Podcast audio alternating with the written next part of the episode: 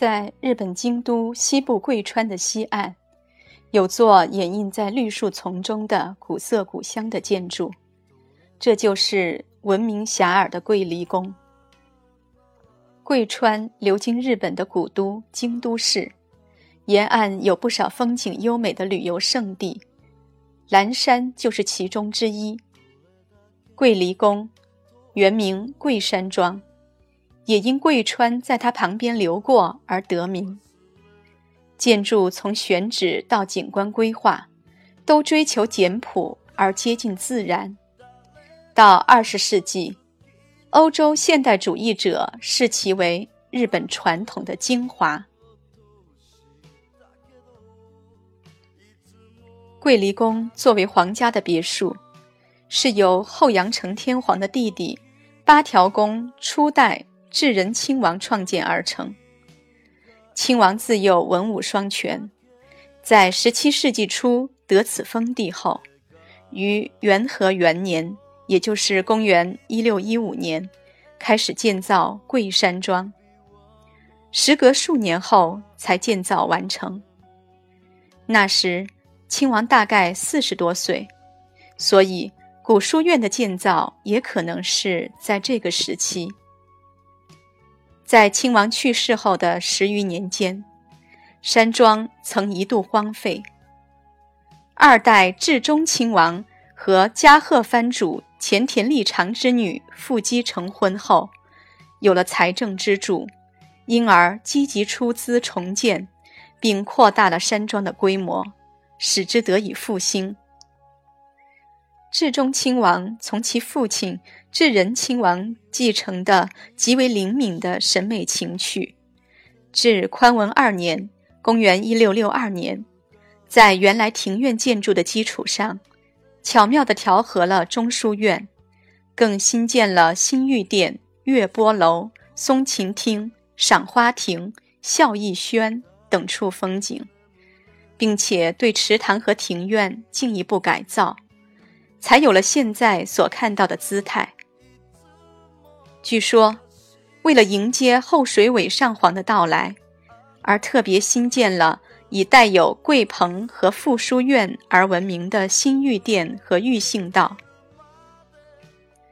在此之后，八条宫家依次被改称为荆吉宫、贵宫，直到明治十四年（公元1883年），作为皇家园林的桂山庄由宫内省接管。桂山庄被正式更名为桂离宫。桂离宫创建至今没有遭受过火灾，基本上保持了创建当时的风貌。昭和三十九年，即一九六四年，为保持原有景观以期万全，便买下了附近七千平方米的农田。桂离宫总面积连附属地约六万九千多平方米，采用中心式平面布局，所有屋舍都环水而建。中央建有纵横交错的池塘，内有用土桥、板桥、石桥所连接的大小五个岛屿，以及备有小舟可停靠的书院和茶室。在关键处。还放置了许多灯笼和净手盆。桂离宫是周游和回游的结合园林，既可依园顺道步行，徜徉于山水之间，又可以坐船，穿梭于洲岛之间。沿着径路前行，眼前浩渺的池塘风景，有时会突然消失。有时忽然又在眼前展现出来，有时不知不觉中到了高处，又不由得走到水边。遇到这些变化而感到惊叹。另外，设计者巧妙利用了切割好的石块和天然的石头，由此可以观赏犹如真形草的石境。或者飞石，而文雅的美感贯穿于假山、湖石、沙洲等建筑处，不管晴雨变化，一年四季所散发出来的美感，让人叹为观止。宫内所有建筑的正立面都朝向水池，通船的水路上架起高大的桥，水湾处设石梁。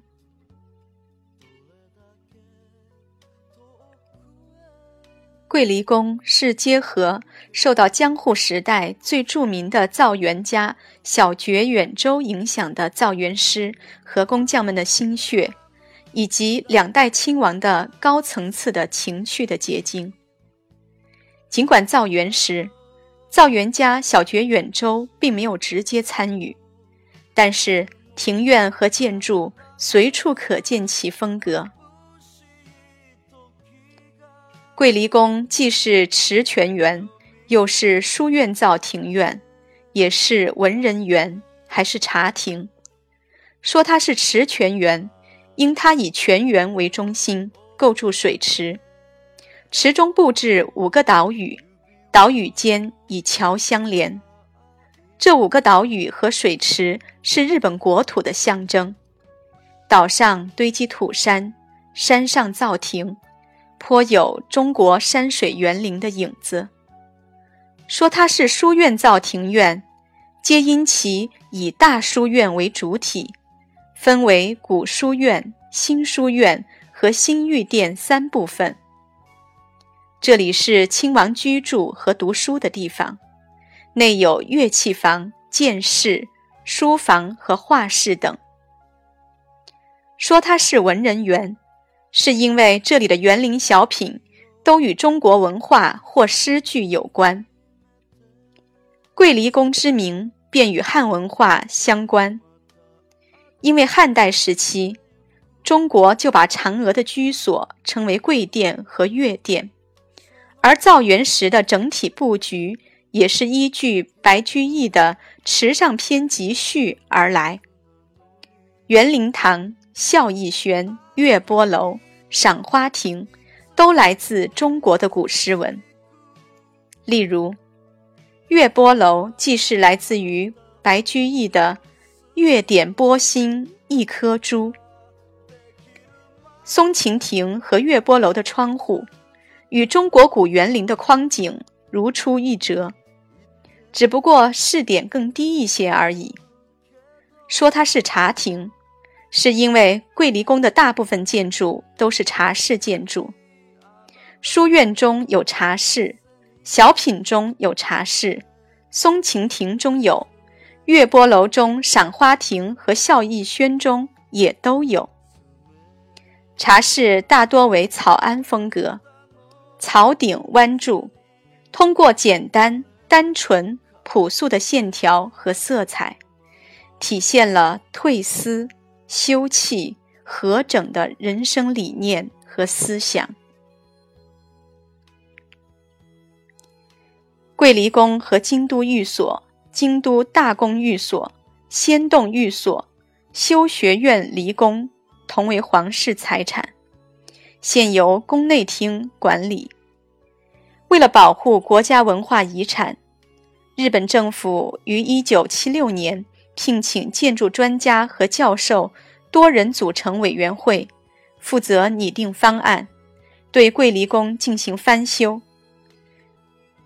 他们对建筑物实行大拆卸，用合成树脂对原建筑材料进行加固，然后重新组装。历时五年多，于1982年3月才竣工。专家们估计，经过这次彻底整修，这座宫院至少可以维持三百多年。桂离宫的建筑和庭园布局。堪称日本民族建筑的精华。不少外国人认为，日本之美即以桂离宫为代表。